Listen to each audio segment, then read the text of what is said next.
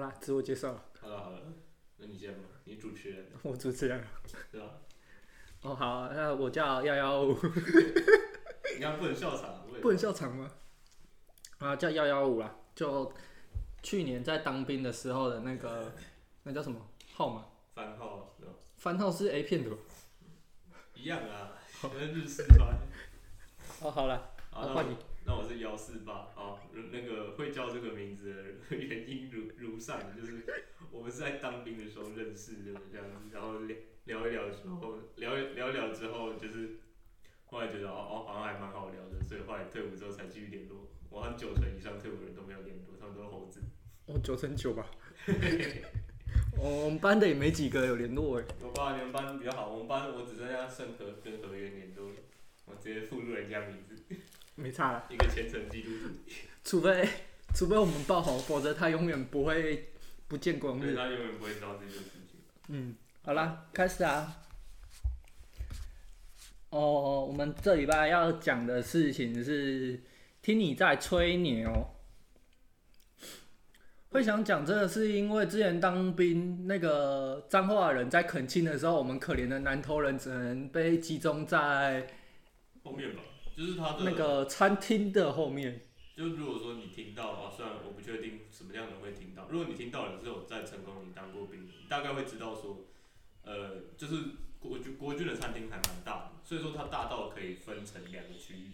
让两个不同的部队同时吃饭，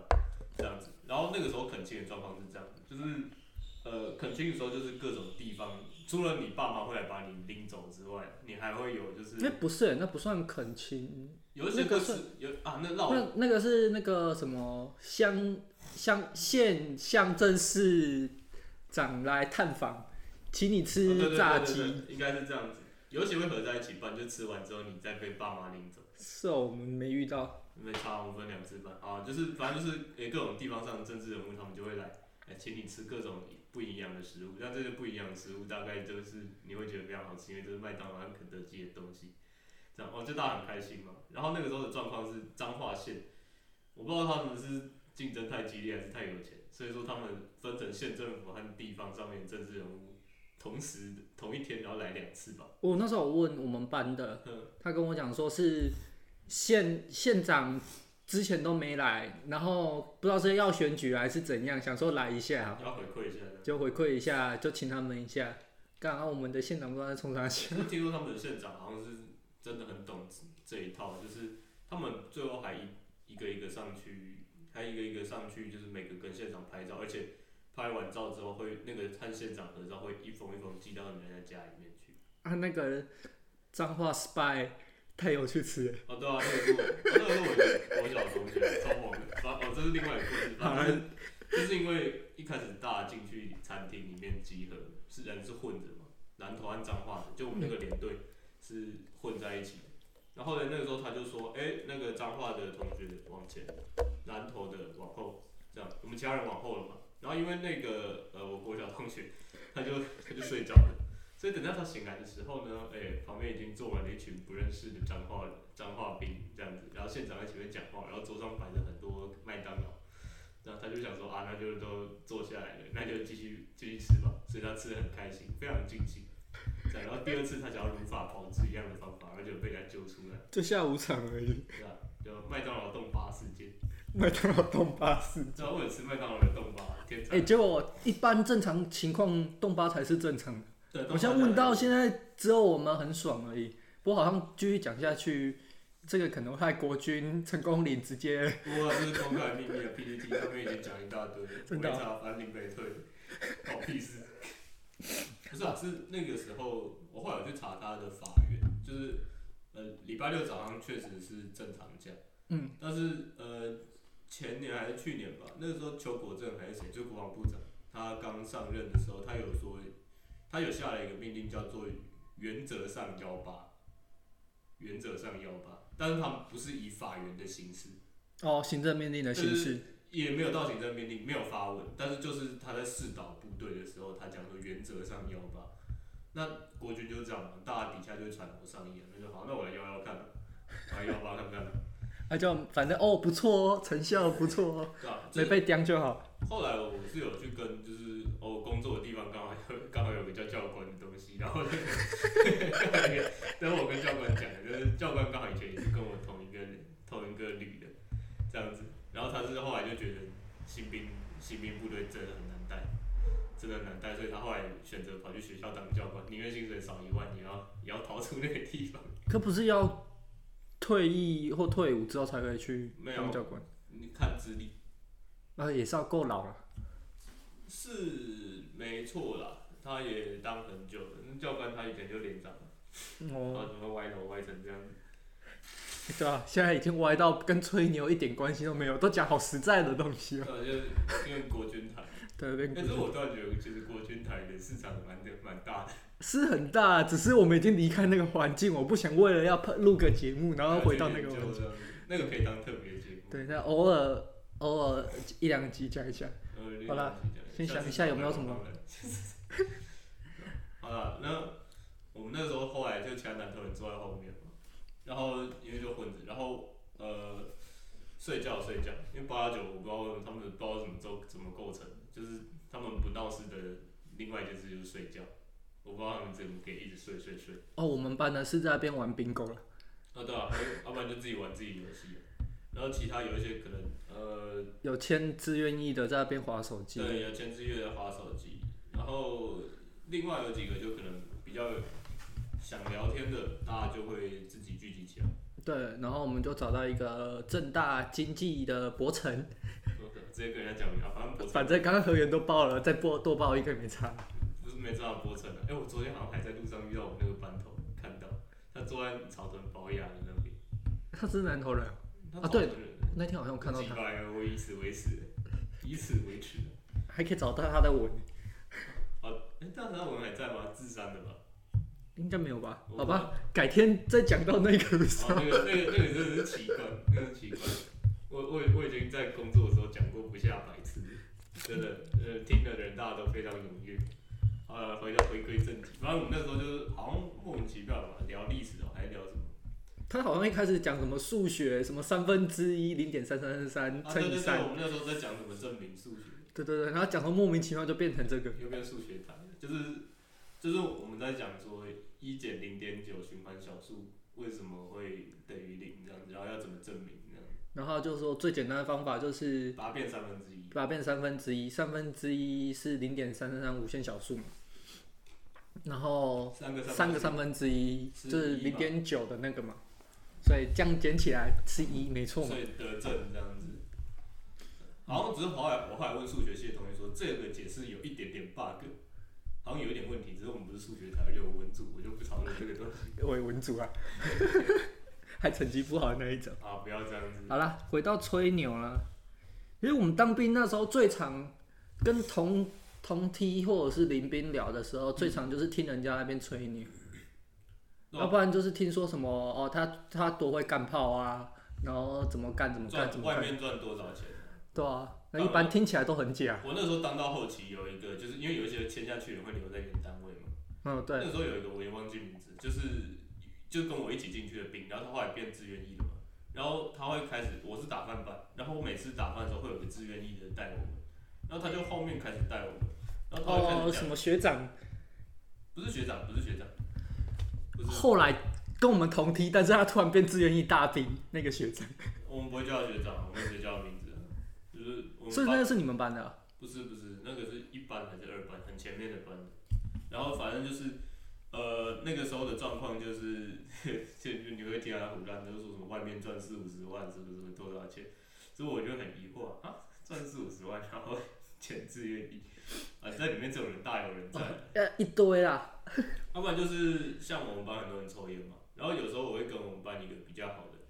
呃，虽然说他也是加酒加酒，但是他蛮有脑的，就是有脑，有脑的家酒听起来就很会赚钱。他很会赚钱，真的，他很会赚钱，就是他已经认真去工作了，然后他不是跟其他加酒一样，就他有点已经脱加酒的那种感觉，脱脚酒还是脱家酒？脱加酒，脱离加酒。他给我感觉比较有点像是那种什么，你知道那种什么美国那种感觉车库，就会在车库里面创造公司的那种。反正就是呃，里面有很多人会在那边开始吹嘘说自己在外面干嘛。虽然说大部分状况就是不用去相信，也不用理他，但是到最后你可能还是会被唬的，被唬的一愣一愣的之类的。因为那个毕竟在你在当兵的时候的资讯来源大概九成以上吧。哦，对啊，是蛮封闭的环境啊的，而且长官什么也会胡乱你。虽然说像我自己那个时候，其实从头到尾从来没有相信过长官讲任何一句话，哦但，是、对，但是那个环境，我就连我自己一开始我都有这个认知，我到最后都会觉得啊，好像好多少听他的话做一下这样子，然后出来的时候发现就是超生气，应该是乖乖水之类的效果。不是不是乖乖水， 不是乖乖水，因为去调乖乖水是我们隔壁班的，他说根本就没有这个东西，那个水是热水，对啊，里面唯一的那个，他说大家以为的那个杂质是只是因为那个热水器里面年久失修，里面有很多碳酸钙，可是以我的那个啦记忆，我在里面都是买银色啊，银赞啊，你都要喝饮战水，哦没有银赞饮料，没有在喝水。对吧？好啦，简单介绍一下啦。吹牛的话，维基百科的定义就是谎言，通常指自夸的谎言。如果是我国教育部国语词典，它就是简它的一定义就是夸口说大话。所以简单的说，它还是必须不存在真实的像的概念在里面嘛。其实我，其实你那个时候跟我讲这个题目，我第一个想到的是你有没有玩过的扑克牌游戏叫吹牛？骰子好像也有，对啊，就是那个你可以玩嘛，然后就是说，假设你手上的手牌，然后三张三这样子，然后看别人要不要继续跟嘛。就假设说他真的有一张三，他可以继续这样叠加下去，嗯，这样。但这个游戏就是建立在谎言上面的游戏。所以吹牛如果真的很厉害，讲出来其实不能算是吹牛。我会觉得吹牛某种程度上它，与其说它纯粹带有欺骗的意思，它还有一方面是展现说就是一个态度、一个一个气势的那种感觉，就是他很有种的讲出了某一个东西来，这是我对这个单字的理解。就是他比说哎纯粹骗人，骗人就是在讲说这个事情不存在嘛。对啊，啊，但是吹牛就有包含，就是说他他知道，而且他是故意要这样讲，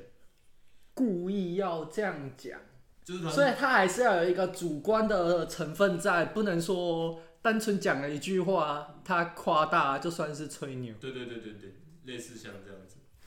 啊。可是，在我的认知里面，他必须要一个谎言的成分在。就比方说，有一个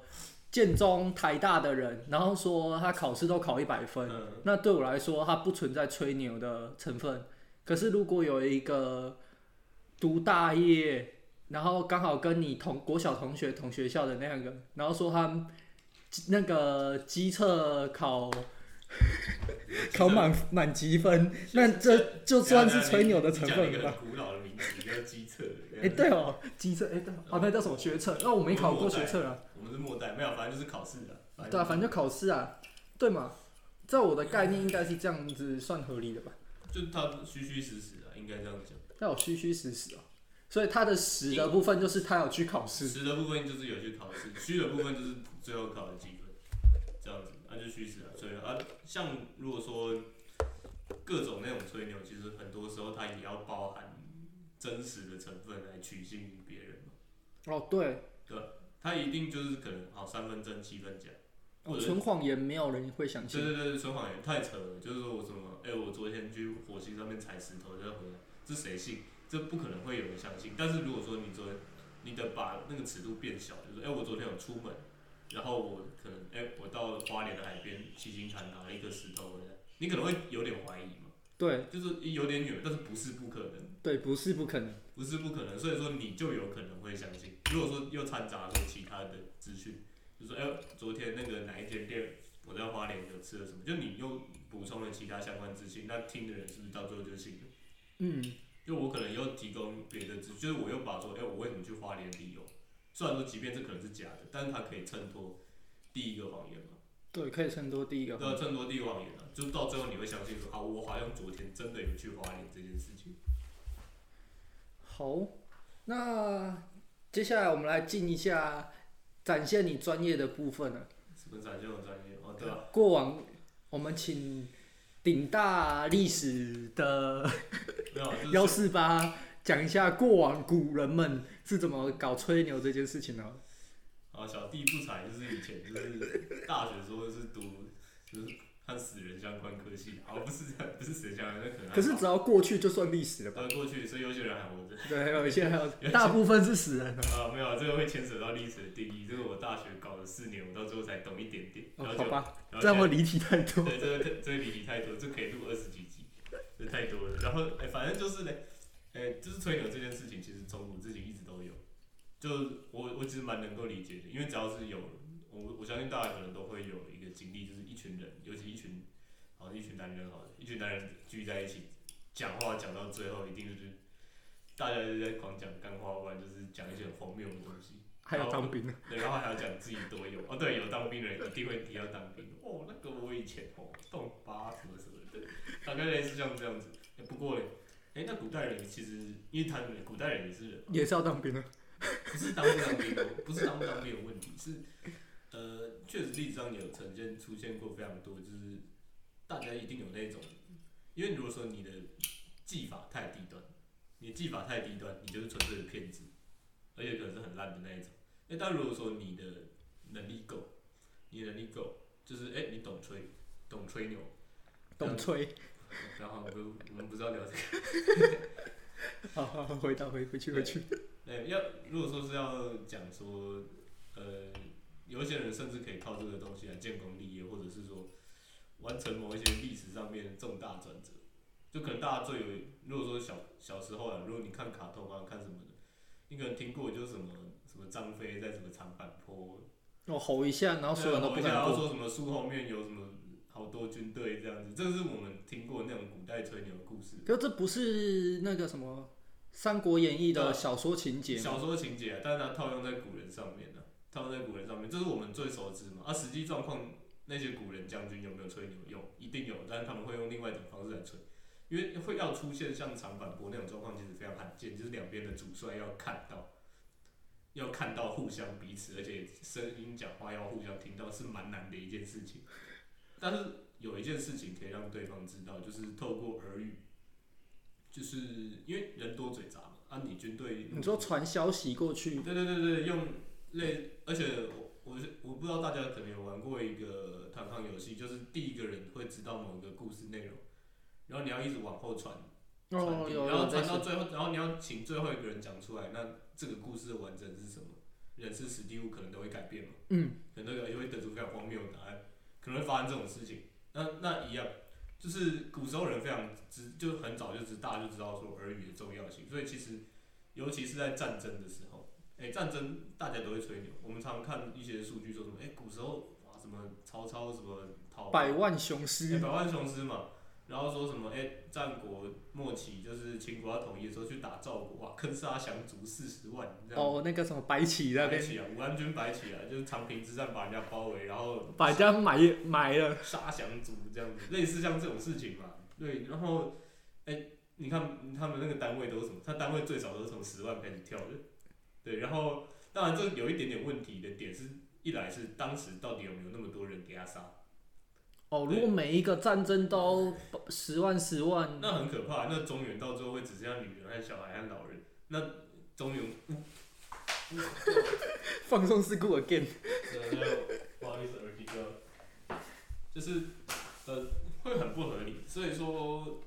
那大家，因所以说大家一定有先一个认知，就是这些数字一定是假的。但是为什么它会变成这个数字，有它的原因存在。也就是说呢，诶古时候的互相征战。其实不是像我们常电影里面看到说，哎、好像发兵朝发夕至，然后战争两三天就解决，其实不是这样子。我通常要拖很久啊，哎、通常战线会拉很长。拉很长，而且古时候没有机动装置，所以说他可能，呃，他可能一打都是打个两三年以上，大一点的会战，大一点的战役，而且不是每天在打，休息的时间和等待的时间其实特别。三天撒网了，三天撒网那个都已经算快了，三天撒网那个都快了，就是因为你等于是你每到一个地方，你要挖挖你的那个站好，站好嘛，防御嘛，然后你的粮食物资要到场，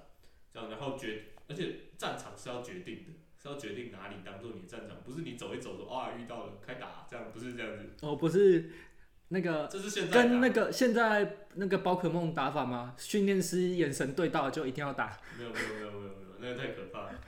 他们可能还会说，哎、故意诱敌，或者是啊，对方知不知道自己被用，其实也知道，因为两边都评估过说，可能在某个平原上面，两边的军队都能发挥最大的效力，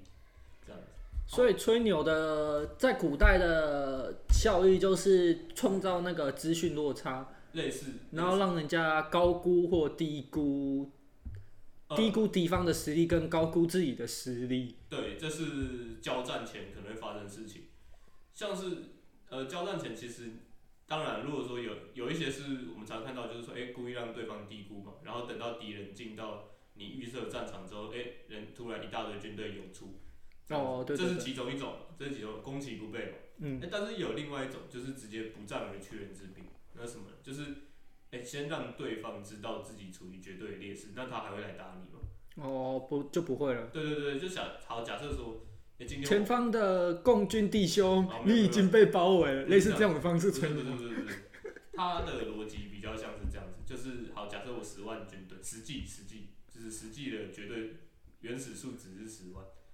然后诶、对方二十万，我是劣势对不对？我嗯是劣势。好，那今天你可以看可能看看，如果说诶、其实好像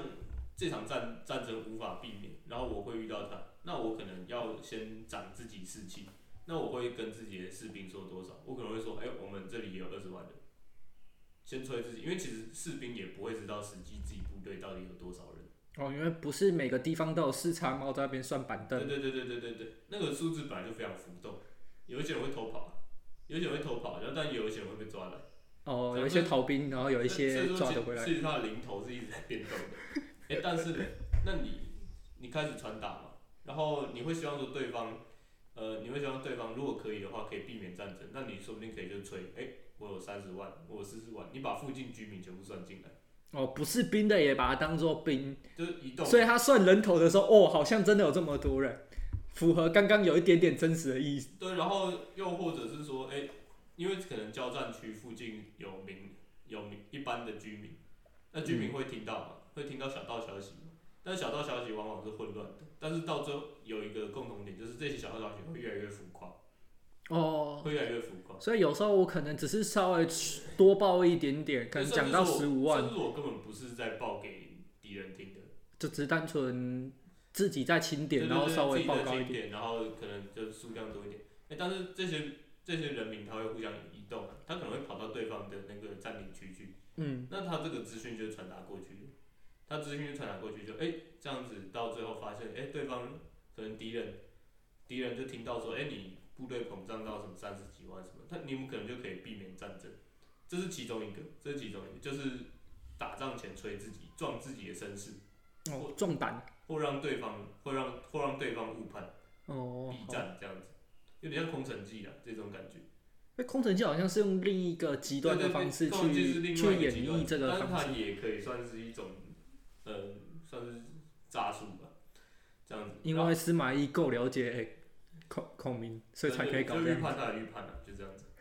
预判他的预判。然后另外另外一点是这样子，就是当好交战了，两边交战了，交战了，哎、打完了，打完了，打完了。如果说你是赢的话，你不你不会吹自己，你会吹对面，你知道为什么吗？他可能有其他的癖好，不是不是，啊不是，为什么要回到这里？就假设假设说了，好两边实力交战，我刚刚讲状况嘛，十万人打二十万，哇，我真的打赢了，真的打赢，很开心嘛。这样，那你回到城里面，你会讲什么？我打败三十万人，我哦听起来自己就更屌了。对，就是打完了。虽然没有吹自己，但是听起来我打一个更强的对手的感觉。对，感觉自己更厉害了，感觉自己对你更厉害。那打输的那一方呢？对方很强，所以我才打不赢，不是我烂。所以所以打输的那一方更要吹对手。就是所以他可能刚刚二十万输给十万，他就说对方有百万雄师，所以我才会输类给似他。像这样子，那个数字就膨胀起来。那因为古时候毕竟资讯真的不流通，会记录下来的就是宫皇宫里面的史官嘛。嗯，那、这些文字记载其实很多时候都有带含带有其政治意涵，政治意涵，它就是那些记录下来，不可能史官哦，他真的知道某个数字，他就写下哦来。他也是听人家讲的啦，一般史官也不会上是场。他写完之后也要有人看过啊，哦，也其是他。大臣啊，甚至你说皇帝什么大家都会看过，就说哎、你这样写好不好？有有没有彰显说，哎、我们国家好棒这样子？哦，还要想还要展现国家好棒一定棒，的啊、一定的啊、就是所有历史都会受到当代的当代书写的人所影响。哦，对对对，对啊，然后像古时候这个就非常常见了、古时候这个就太常见了，所以说也以至于说，呃，中国历史上面那些大型征战都变得数字都不太可信。除因为像是啊，我再回到那个长平之战的逻辑啊，你说最后坑杀降卒四十万好了，那四十万人，哎、死掉四十万人，大家知道什么概念吗？四十万换算成台湾哪一个乡市乡镇市啊？四十万百万的话可以升到直辖市啊，对了，四十万，我想一下，跟整个南投差不多。你用板桥式的逻辑就好了。我靠，整个板桥时光哦，对，就是大概就是那边的人全部消失这样子。那所以说，哎、这些尸体是到的地方放。而且因为如果按照史书的记载，他说，哎、被坑杀，那假设那附近的人应该会挖到什么万人冢之类的。哦，四十万要挖应该很好挖，因为你只要挖到一颗人头，基本上一其定他是也一在大附堆近，啊，一定是一大堆。但是问题是为什么没有？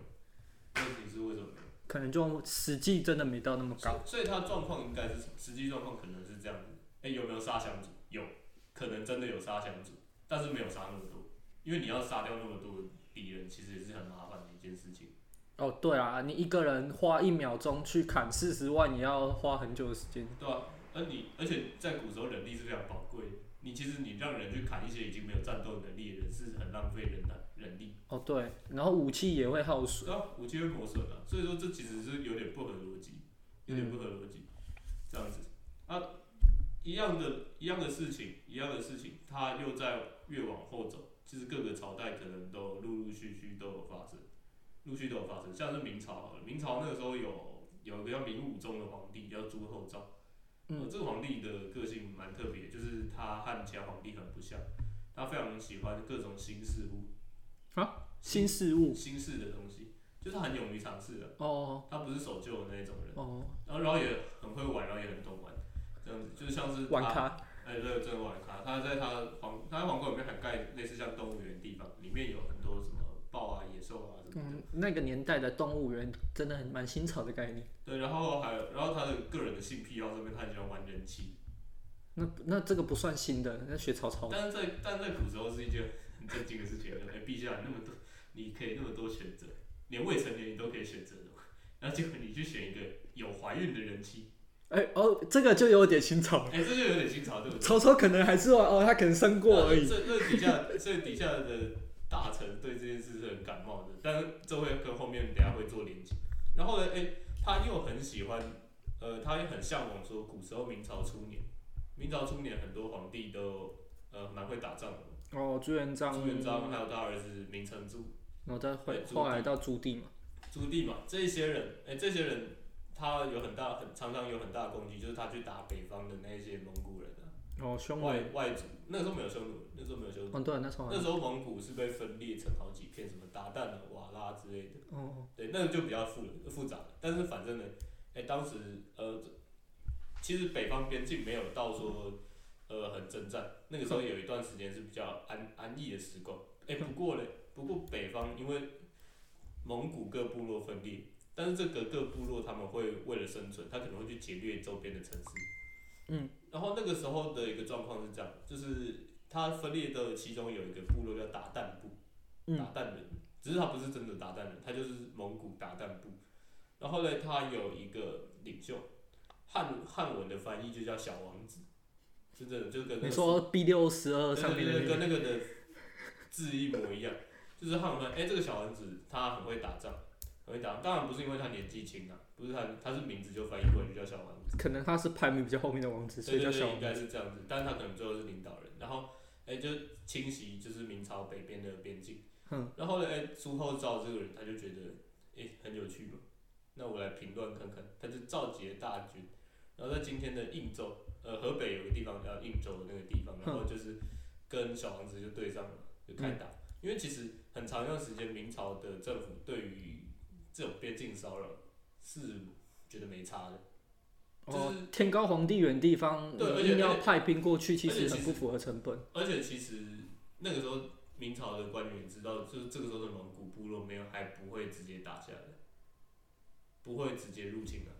哦，不会进来，就是他们也只是在附近，他们的附近对他也只是骚扰。但只是他没有那个少胆他不进来是实际上面的像清朝那时候入关那种军事行动，不哦是这样子，就比较像更像是劫匪那种感觉。哦，就是他们所以只是比较规模比较大的盗贼。但是所以其实没有必要说要派什么哎远征军去消灭他，嗯，甚至说你说皇帝亲征，哎、只是朱厚照就很有兴趣嘛，就是爱玩嘛。他就想打打看嘛。对啊，就想打，然后就出去，然后他还自封了一个封号叫威武大将军。威武大将军，对对对，威武大将军，那什么那个他其实游戏 ID 的群他嘛，其实整个的称号非常长的，二十几个字。对对对，超长。然后但这也算吹牛的一部分。呃不太算，就是 有点好了也算了， 这样子，反正就讲说自己很屌。我只是想要等一下可以再讲另外一件事情，也是古人会常自封一些奇怪的名号。反正就是呃明武宗他带着大军去，而且是带着朝廷最精锐的部队去嘛。嗯，然后他的战术就是这样子，呃，先一小支部队和小王子的部队对上嘛，因为小王子的部队长期在边界，他遇到的那些官军，就是地方官的官军，其实不太强，不太强，有时候还反而会被抢劫，会被也被会被蒙古人抢劫，所以守边境的还不强啊。守边境不强，因为有些边境就是就是放推这样，因为那也没有很重要，哦哦，就是不太重以要，空间换取时间，从那个年代就呃有。因为反正蒙古人也不会占领那里，哦，他只是拿他要的资源，对对他不要那一块就地，打完大家就跑了，就这样跟双方要的东西其实不没有重叠。然后小王子就想说，哎、这里怎么有一批冠军，人很多，但是还蛮有信心的嘛，所以说就哎、看他来进攻了，哎、结果发现怎么，哎、越打怎么敌人越多。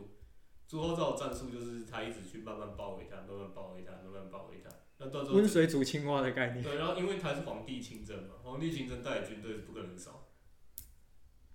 不会不会，绝对不会少。对吧、所以说，哎、那个时候的状况后来就变成是说，呃，打到后面，哎、这个是不是有点那个？会会那个，对，有点小那个。打到打到最后，就是小王子其实不知道自己在跟谁打，但是只知道说怎么明朝的军队跑那么多出来，因为想说明朝人杀不完，对对不会死。哎、但是后面就很有趣哦，就是这件事情在历史上被叫应州大捷，最后小王子是杀出了一个退路，然后冲出去的，这样子杀出去一个退路就是突破了那个防御圈，哦，对他有被包起来嘛，他嗯跑走了嘛。哎、他跑走了，然后小王子有一阵子就不敢来进犯，然后一直对这个人很疑惑，因为就说哎、我有武大将军，然后他对外的称呼，他其实异常低调，他就不，他一直没有传，就当时啊，当时没有说是皇帝本人，嗯，只说是宗室，皇帝宗室的，就是他的皇亲国戚就嘛，某一个听起来应该某一是个这样。姓某一个姓朱的，嗯，某一个姓朱的将军在跟他打，只是一直就是很迷，因为这个人之前没有登场过，然后后来这次也没有再登场过了，所以北方的那个蒙古族对这件事情一直很疑惑，就就仅此限定，对此之 还还给我用艺名去打仗，哎、只是后面就有趣了，倒回去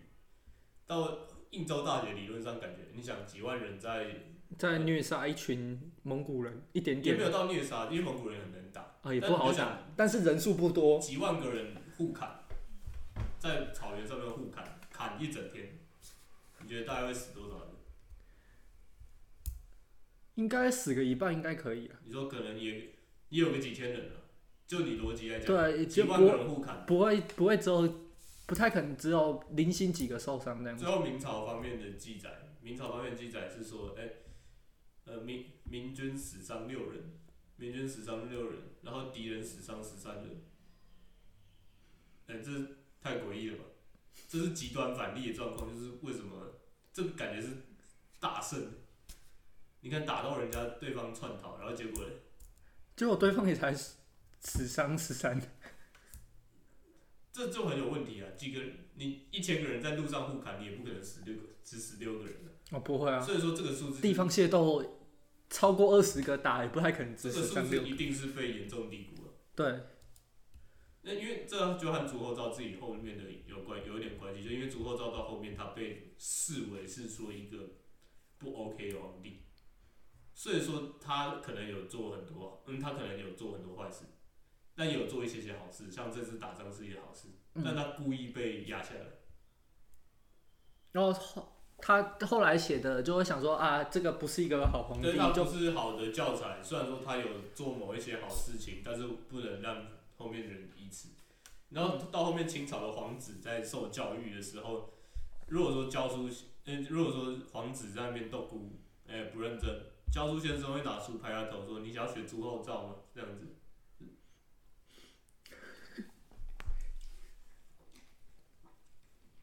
呃、算是一个反例了。嗯，所以有时候后人对这个皇帝的评价也可以吹戳破，说他的吹牛到底是不是真的或假的。可以，因为历史是后人写的。然后是在更后人解读的。对。所以他拥更后人可能拥有的资讯可能更多，所以他可以去判断翻过来倒推说对他这个或许吹牛哦是或不许是可真的。以，尤其是拿到双方的资讯之后，哦，对，对对对，就会发生这样的事情。啊，国外也很常见的，国外吹牛，国外历史也很多，你说西方国家吗？西方国家有。像不讲多远以前，讲近讲近代好了。那个前哎、哦，大概几年前吧，是好像好像是人类登陆月球五十年。哦对一对九六九年的时候，那个时候美国人登陆月球嘛，哼，这个大可能影响什么阿波罗计划哦对的。对对对对对，对，它其实一开始的起点是在一九六一年的时候，那个时候的美国有个总统叫甘乃迪，然哦后，那个被枪杀那对个，对对，头被打破，然后但这是后面的事情。他在一次的演讲里面提到说，哎、人类要在美国要在十年内送人类上月球，对，这样子，哎、这我们今天看起来还蛮合理的嘛，就因为他最后达成了，对不对？嗯对，他最后达成了那个有影像吧？那、啊他当时的会讲这个话的逻辑，其实是因为美国那个时候落后了，哦，好像听说那个时候的苏联已经有他们自己的航太航太技术技术，还蛮呃超前。有有一张梗图啦，有一张梗图其实是很好笑，就是说苏联其实都抢先达成大部分的成就，就是呃第一个进入月呃进入进入外太空啊，然后第一个月球漫步啊，第一个人造卫星啊，第一个太空站，然后又或者是说，甚至你说第一个无人装置登陆月球，对这些苏联其实都领先的这样子，然后但美国确实是先人类登陆月球，然后但他最后吐下来的结论是，哎、美国赢得了太空竞赛。对，这哎、那可是依照那样的情况去想，苏联不会出来靠背吗？说啊，我们我们就已经先达成了、嗯那就你看证据在那这里。就啊各说各话啊，各说各话。然、后自由世界当然是听美国的宣传说法。所以可能在中国或者是一些早期的共产国家，他们就会说哦，苏联早对对，苏联比较早期的传话，他们可能会比较支持说苏联在这方面是有优势的。好，然后那个时候状况是这样，就是，呃，其实甘乃迪他讲出一个十年内，或者是说他在六零年代结束之前要登陆月球这件事情，呃，其实不是一个出于科学的判断，是是出于很爽的吗？是政治的判断。对对对，是你可以说是寒爽的。他是要激发美国人的信心，因为那个时候的美国人自己也知道在落后苏联，自美国人民自己也知道，不是、啊、就很具体啊，就是听到苏联人发射卫星上去了一个一百多公斤的东西，然后那个时候美国人连一个十公斤的火卫星要打上去，可是发射上去他们又看不到，因为卫星就算一百公斤好了，在有太空轨道上感觉也相不太到相。，因为美国的新闻相对自由嘛，哦所以对，他会去报。还有另外一件事情是，当时苏联人为了怕大家不相信，他在卫星上面有装发报器，只要它飞到你国家上面的时候，你就会收到那个讯息。哦，哎、我我成功了哦，对，就给你是看起来。没有，它就是其实很简单的，它就是那个一个规律的哔哔声这样子。哦，这样这样子，只是就西方国家自己也知道骗不骗不了自己嘛，啊，对，骗不了，对啊，就是证据已经很明显。证据很明显嘛，就是哎、诶跟他讲的真的一样，就是频率也一样，那一定是上面有东西，嗯，很紧张嘛，因为代表说他有火箭，能打到太空，基本上它火箭就能打到地球任何角落。对对对对对。对，这是逻辑是这样，所以说美国的人是很紧张的。哦，所以跟我们一样也会怕，就对了。然后像盖尔迪那时候，他就投资了很大的经费到太空总署那 NASA 啥，到 NASA 上面去。然后他呃，目前之前呢，我看过影片是他有揭露了，就是说白宫他们在开会的时候在讨论，就是甘乃迪的录音，他其实有讲到说，他其实本身对太空的发展不是特别有兴趣，但是是因为这件事情已经牵涉到是政治上面国和国竞争的关系，哦，对，还有军事战略的原因。所以说，他其实对太空探索不是有兴趣，而是他背后所代表的。一些国安的议题对在，对对，这个他是重视的，嗯，所以美国人不得不去研究。那这这就搞死了 NASA 人，就是因为那个时候大连要把人类打上去都不是有十足的把握。嗯。然后结果你跟我说要在一九六一到一九七零九年的时间达成，九年好像就大家可能觉得九年可以做很多事情嘛，但是当时是从零到有。哦，那就很难。对，因为我们现在很多东西科学的，而且即便到现在，要想要再上去到月球，也不是说想上就上当得时去。状况就是用钱去砸的，当时是不考虑说它的效益什么的，哦，不考虑，就是效益先求说你到底先求有，再到底求能可不不可以降什么成本或什么。对对对，是这样。所以说那个时候火箭研发都非常烧钱的，嗯，因为打上去下来，那火箭就废了。对啊，就算没费，那个燃料量也蛮大的。实还有光是你养那些人实验嘛，哦大家对去对对算，而且那个不能算错，它验算都是我们一般小时候写写题目，可能验算你就了不起你就验算一次嘛，有些人还直接不验算。对啊，没有他那有，个验算都是七八次以上的，因为因为人类会误差。那时候的电脑好像也没到特别强。那时候电脑只能呃做一些程序上的事情，嗯，对对对，就是它所以它只能做要那达成这件事情，的确是很难啊，很难。很难，他们需要有很多钱啊物质，但是刚好美国做到这件事情，因为就有钱嘛，嗯，有钱嘛，还有还有人才，他其实当初像二次世界大战结束之后，他收了一大堆德国的科学家，哦对，对，有个像有个叫冯布朗的人。嗯，他是德国的火箭学家。德国那时候二次世界大战在打英国的时候，有发明有一种 V two 导弹， v two 导弹，对，它是人类史上第一个弹道飞弹。就是它的它的逻辑很简单，就是呃里面有算是一个计时装置，哦，时间到了再炸。不是到了再炸，因为飞弹会飞嘛，但是它要有时间要掉下来。嗯，它就是时间到了，它的尾翼会自动调整成会让飞弹往下坠落的哦，大概懂的意对，思。是这样的逻辑，所以说他就去算好飞弹的飞行速度是多快，然后到英国的时候，大概什么时哦候要猜那说个？大概要多久，只是这误差非常大，极大，它差可以差到三十公里，可那个年代，可能二十公里算是但它带小给，误差因为了。因为它其实重点是它带给别人非常大的震撼，重点是这样。那二战结束之后，其实硬要讲它也算战犯，因为它有研协助研发战争武器啊，可是到时候谁是战犯，其实也说不准对啊了。就是输家的，每个都马上战犯，对吧、啊？但是美国和后面的其他战胜国，苏联什么的，就大家会都把那些吸收起来，啊那就是赶快带带回家。哦，带回家协助自己完成更大的伟业。对对对对对，像他像冯布朗带回去之后，哇，是被供养起来，因为大家知道他是有人才的。嗯，对，像阿波罗计划的主要负责人，他就是担任，就是他担任的。然后甘乃迪常常找他开会这样子，总统哎、欸、受到重用，你想一个原本他的国家已经亡国了，打败仗，然后结果后来有人重用你，你感不感恩？你一定很感恩嘛。然后尤哦会尤很其又爽是。尤其又是我的梦想，我的专长。然哦，后他跟你讲，他直接对方就是总统直接找你讲说，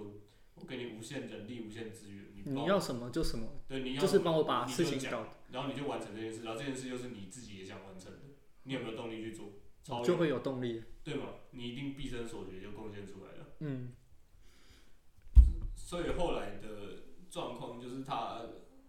当时美国就是他一直叠钱啊，一直烧钱。你甚至可以说，那个火箭上去，你可以，你直接把现金全部烧掉了，就是和它一样体积一样大，现金烧掉，可能都没有那个火箭耗费太多。哦会。对，有可能会发生这种事情。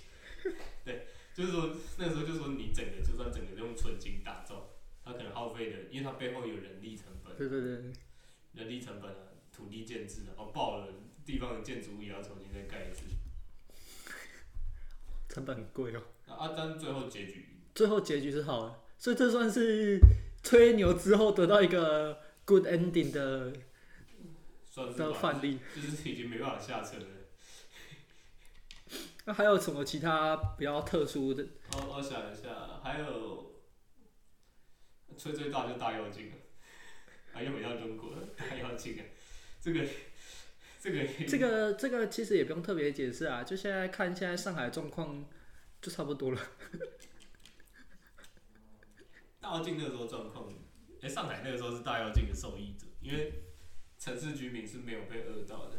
那个时候城市居民没有饿到，可是不是被饿的是说乡村居民，那个城市的那些就是什么有有脑袋的一些高知识分子就被全部都打到偏乡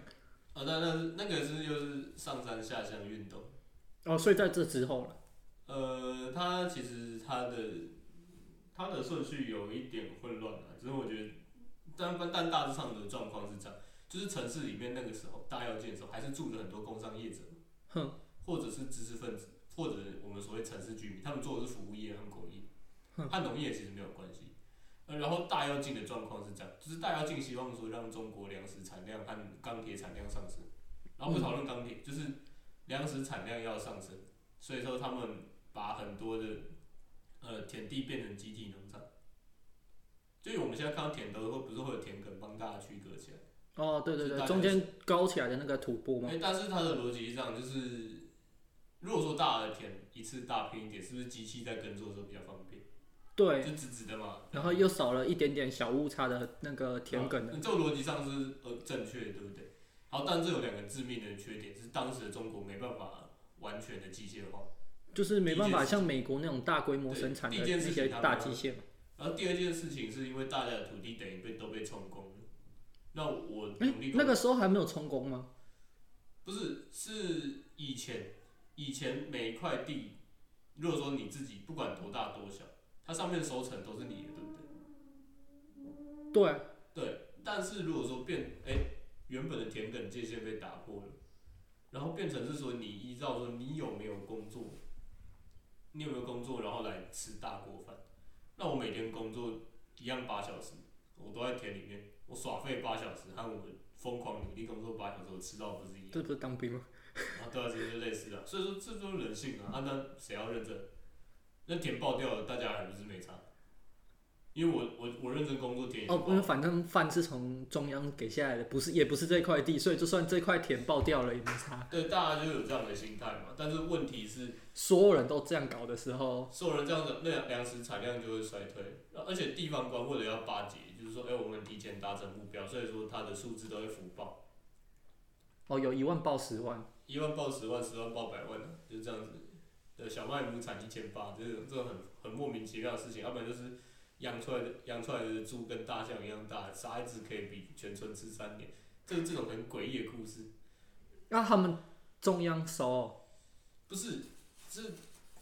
中央自己也陷入也自己也陷入说以为有成果这件事情，可他是就稍中微央的不应该是一些比较知识分子嘛？例如你说一只猪跟一只大象一样大，他们他看到报告说说这个干就是这傻极小这个是极端值啊，这个不是收到报告，那个是报纸的，但他们送上去的报表虽然说可能不会说把自己的粮食产量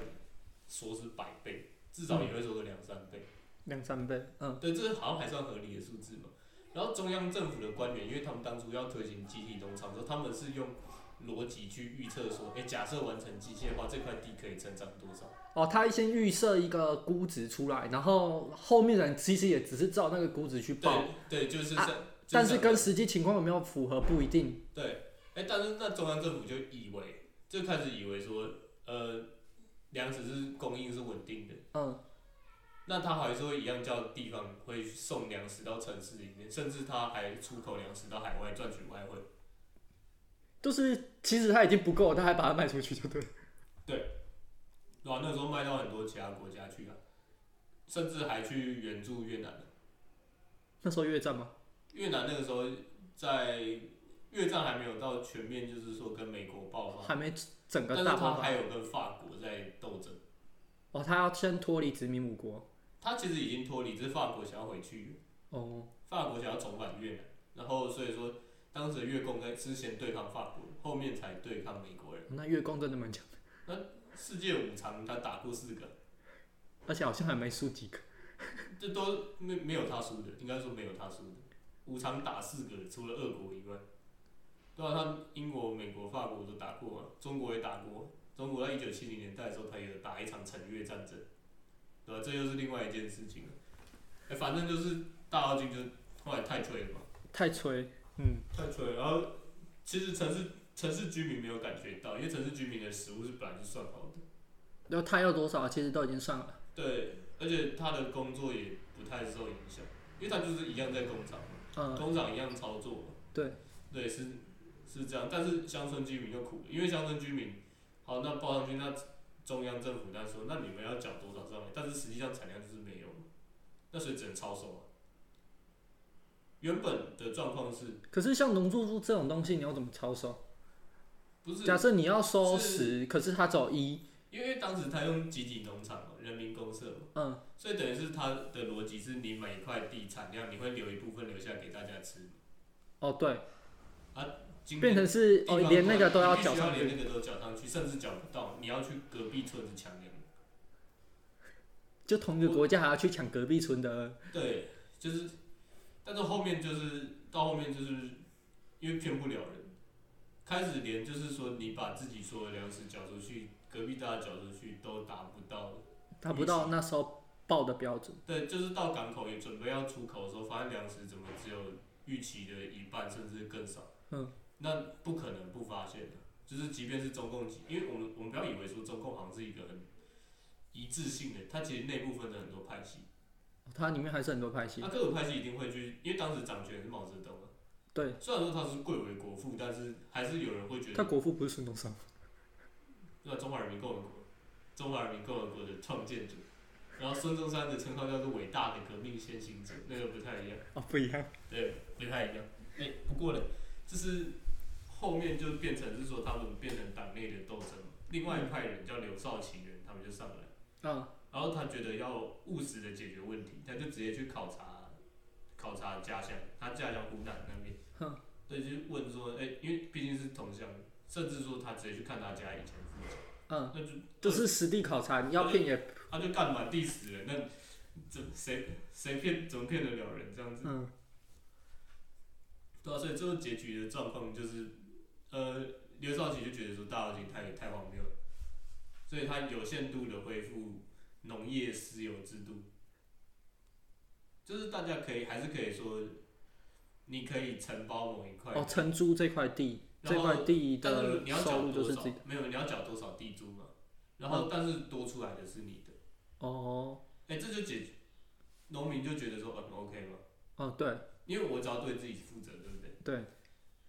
对，然后只是这又会引发下一个更大的悲剧，就是文化大革命。哦对，后来刘少奇就被斗下来，对对，因为毛泽东不干预这件事情嘛，毛嗯，泽东知不知道自己失败，他一定知道，但是他不希望权力被拿走，所以这又变成后面文文革嗯，十年浩劫，就是中国陷入动荡十年浩劫。然后是到后面他们的农村状况是在文革又结束之后，文革结束之后，呃，地方上还是很多集体农场，大家生活都过得很不好，所以开始出现有一些地方上面的小村子自己偷偷做承包的活动，怎么承包？这是集体农场里面很大一片地嘛，哼可能二十个农农户，他们那他们就意识到说，要么就是一起死，再这样下去要就是大家二十个人一起饿死，哼，所以变成这样，大家画好你的控制的地，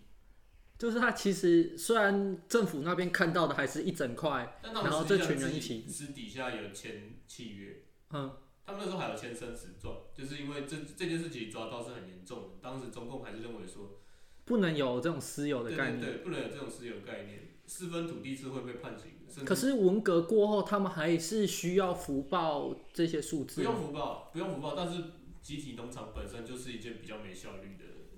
农业方法，嗯，对，所以说变成的状况就是，那即便即便不用福报了，但是农村状况还是非常差，哦，因为他一开始底子就不好，对底子不好了嘛，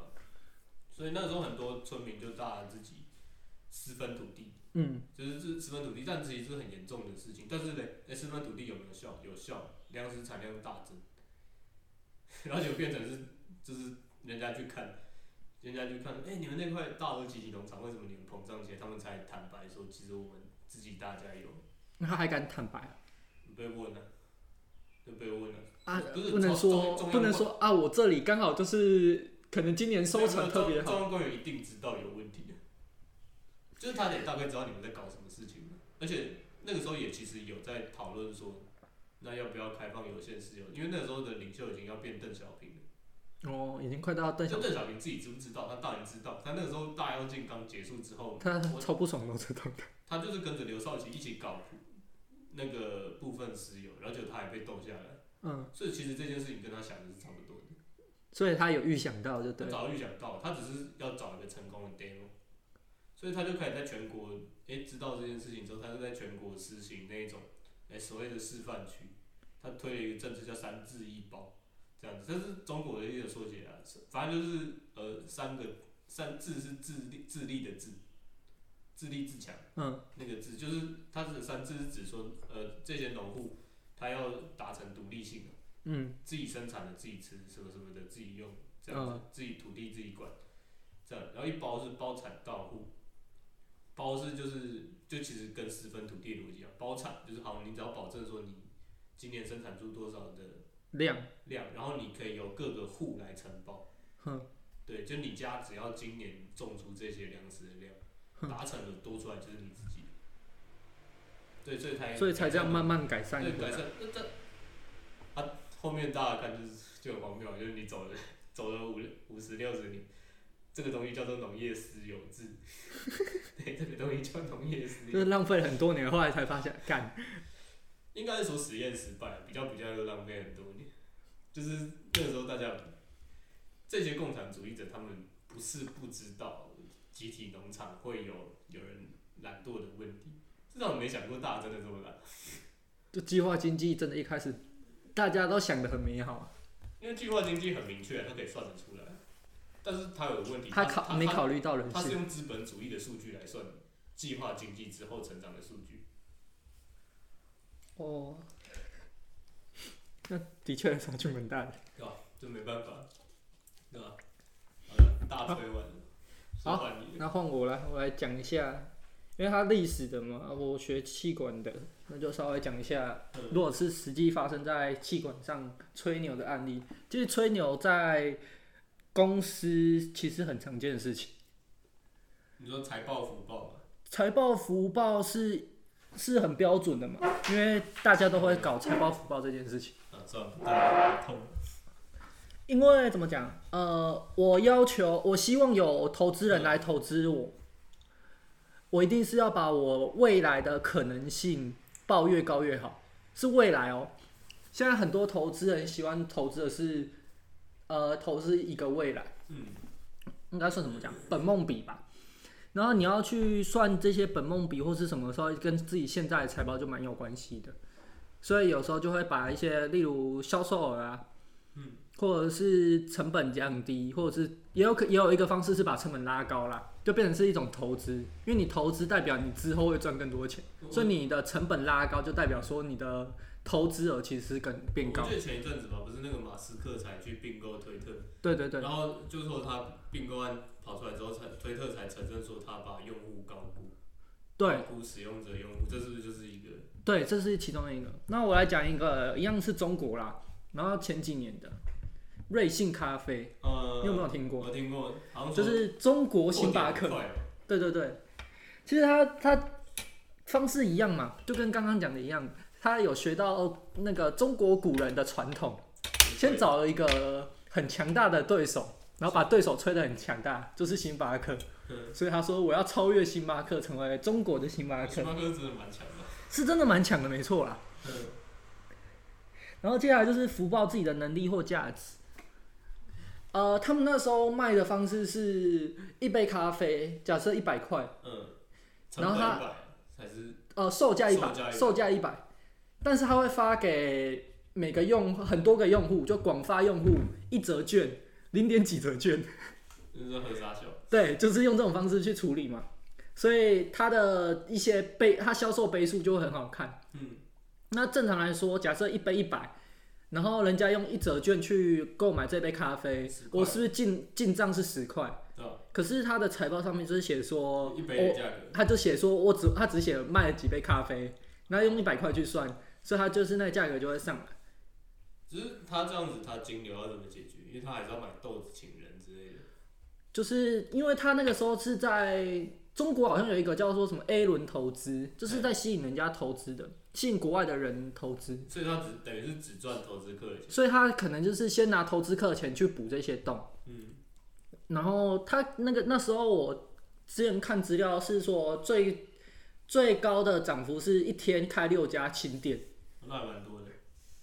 然后它的还有一些，它不止用这种方式去福报啦，例如说租金也给你福报啊，所以就会变成说哦，你好像投资很多钱在这上面，嗯，然后或者是说那个订单，呃，你买了第一杯咖啡，它号码可能是一号，我是排第二个人，可是我上面就写号码就写十号，就已经就会中看起来就是用跳号的，中间膨胀出来了。对，它就用膨胀出来，所以最后一个人最后结账的时候，最后一个人的单子上面写多少，他就写说哦，那我今天可能单子单量很多，嗯但实际上他已经跳了很多次号。然后他为什么会被戳破呢？是因为那个有一间叫在美国他们专门做空的公司，嗯，叫做浑水。他们就觉得这个不太对劲。他们专门做的事情就是一件很靠背的事情，就是他们很喜欢看衰中国，中国到美国上市的国家。他专门他说中国人很很爱做福报这件事情，所以他们就是专门调查中国的公司，对，然后做空的方式就是说，一般买股票我们不是说啊，我们希望它看涨。嘿，做空的方式就是我觉得它会跌，所以我先跟一些人借股票来卖。那它如果实际下跌的时候，我再把股票买回去，用比较低的价格买回去还给他就好了嘛。哦对啊，那我就可以赚到中间的差价。嗯，他用这种方式去做啊，那时候实际他也是实际去调查，就可能派人站在店门口，实际数人的，就实直接数人头嘛，对然后呢这个再去抓消费者来访问，或者是抓里面店员来访问。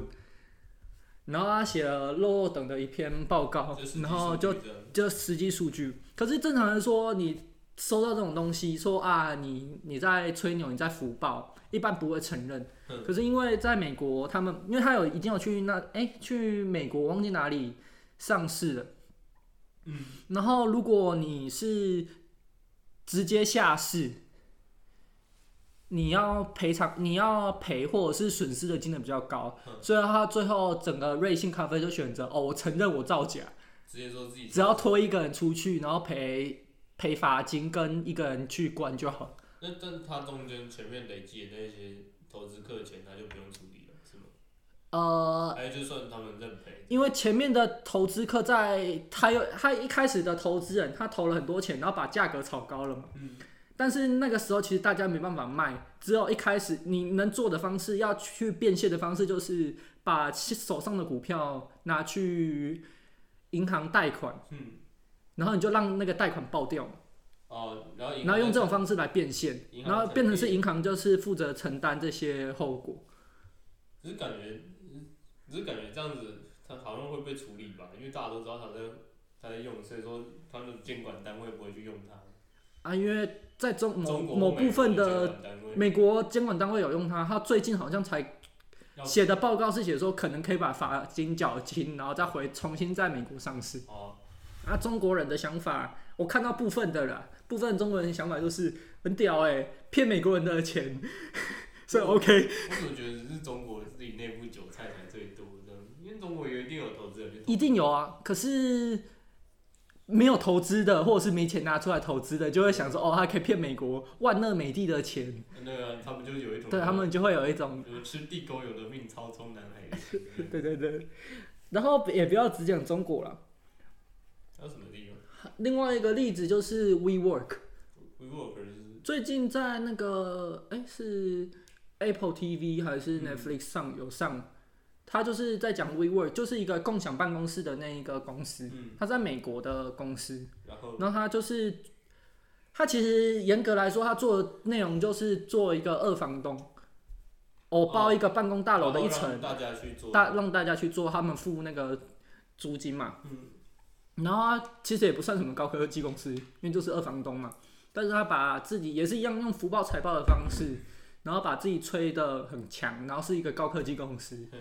他做到的事情还蛮屌的，有什么？他骗到那个孙正义投资他几千亿美元，我那蛮猛的，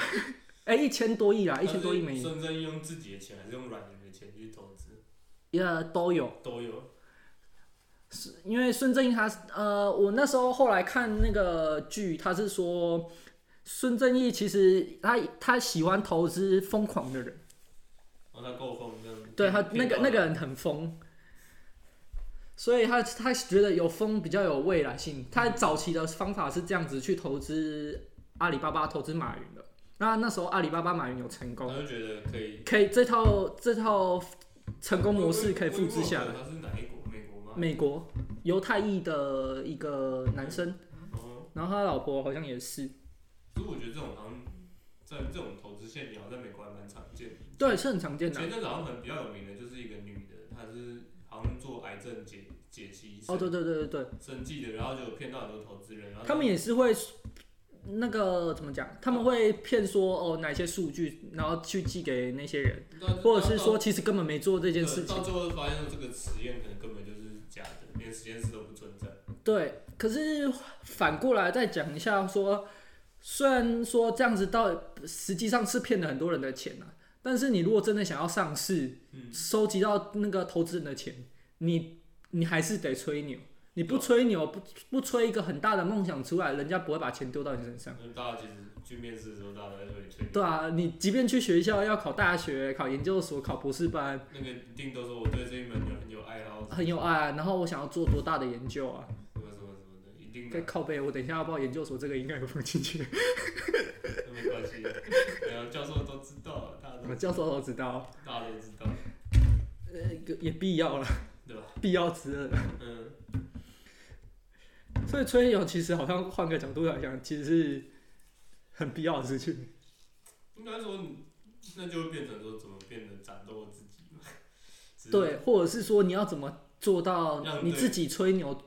你自吹，出来的事情，对你自己，你只要做到就不算吹对牛。那个就那个那个叫做你，你有远见，对，或者是说你有实力，对你有实力，你只是还那个时候还没有，但是你最后有达到，那大家就不会去追究你，甚对至还会吹捧你。对，然后说就是哇干，你好屌，这样干你好屌，你怎么知道你未来可以做这么多事情？ 其实其实我也不知道，但是像这样子啊、好了，那总结一下今天讲的内容吧。如果是你的话，你要怎么利用垂钓来膨胀自己的价值？我觉得还是有个很大的，就是要掌握那个气氛。气氛吗？对对对，就是如果说今天我想，我刚刚你讲说，如果说使用吹牛，我想到的是一个场景，比较像是我要说服某个人嘛，嗯，我对我要说服某个人，然后让他支持你的想法或支持你的计划，那就是会变成跟我们一开始讲的有点类似，就是你提供给他的资讯不可能是一下子就马上被戳破，不可能一下子马上被他戳破的资料必须要要不太好去调查真假。又或者是说他或许是真的资料，但你解释的方式就是让资料说话。让资料说话。对，但是是按照你的意思说话。那你来举一个简单的例子。嗯，我来想一下，呃，像是我觉得最简单的，就像是你刚刚讲的咖啡那一个好了，嗯，然后咖啡那个很很简单的、啊，就是你想啊，用杯数来算，他有没有说错？说不定他真的有卖到这么多杯，啊但是他并没有去提到，他只接部分揭露啊。就是好，如果说他揭露他好的那一面，对然后剩下不好那一面让你自己去想象。对自己去想，嗯就假设好，我今天卖一个东西，我卖一个东西，然后好，假设我卖蛋挞好了。嗯，卖蛋挞一个十块，然后跟肯德基一样好吃，这会不会卖？会啊，有机会卖吧，可能很多人都十个十个买了嘛，对啊，这样。但是万一我，但是我的成本一个是五十块，如果我成本，如果我赔本再卖，我赔本卖，但是我跟大家讲说我的蛋挞卖的非常好，你看，店的人都排他妈一大堆。你要不要投资我？对，你要不要？开更多的蛋挞工厂？那你揭揭露这部分揭露，一部分揭露，有一些投资人就上当了，嗯，有一些投资人就觉得，哎、你说的没错，因为我也没说错啊，我今天我只跟你讲的是我的蛋挞卖很好，我并没有讲说我赚多少钱，嗯，这样子。啊，如果是套用在可能未来有人要大学面试的时候，就是把自己的优点讲出来，坏的部分隐藏起来也嘛。是选择性揭露啊，就是像是好，那我这个人，假设说如果你这样讲自己个性，嗯，然后我这个人个性很随和，那他背后他代表的可能是你这个人是烂好，没有主见，对，没有主见，随和，但是随和是不是确实？确实是随和。对啊，你看别人说什么就哦，哦好，好，没事这样子，对吧？那一样啊，一样的事情同理到各种层面，我会觉得都差不多。所以其实吹牛这项技能其实还蛮重要的。对，就是你很重要，你不能混太好，光是玩桌游，说如果你不太会吹，你一下就被揪出来了。嗯，那玩玩啊玩了，就是一一开场就他是梅林，他是派西蒙， 这样子谁信你？呃，偶尔会有效啦。对吧？啊，有一些不会吹，像我有时候玩，我一一如果我很久没玩桌，我一开始玩，我其实都很不会当坏人，太好人了，太好就是啊，如果抽到坏人，我就会脸脸色凝重这样子，然后不太了，干我好像是坏人。都不太怎么提供资讯，然后要唬人也不太会唬，然后最会唬的时候是当村民的时候，因为没有任何压力。哦对，当村民的时候就是我没领 啊，直接喊我没领啊，要来怼又来怼我，然后吹到对方相信，然后真的怼你了，然后就赢了。呃所以吹牛在各个方面都很很好用啊。可以好好好好学一下，到底可以怎么去运用吹牛这件事情，把自己的价值可能吹到两倍、三倍，甚至更高，就是运用口条了，这是口条啊，要练习啊，舆论的力量。舆论的力量。好啦，差那不多了就吧今天的节目就到这边。啊，谢谢。谢谢。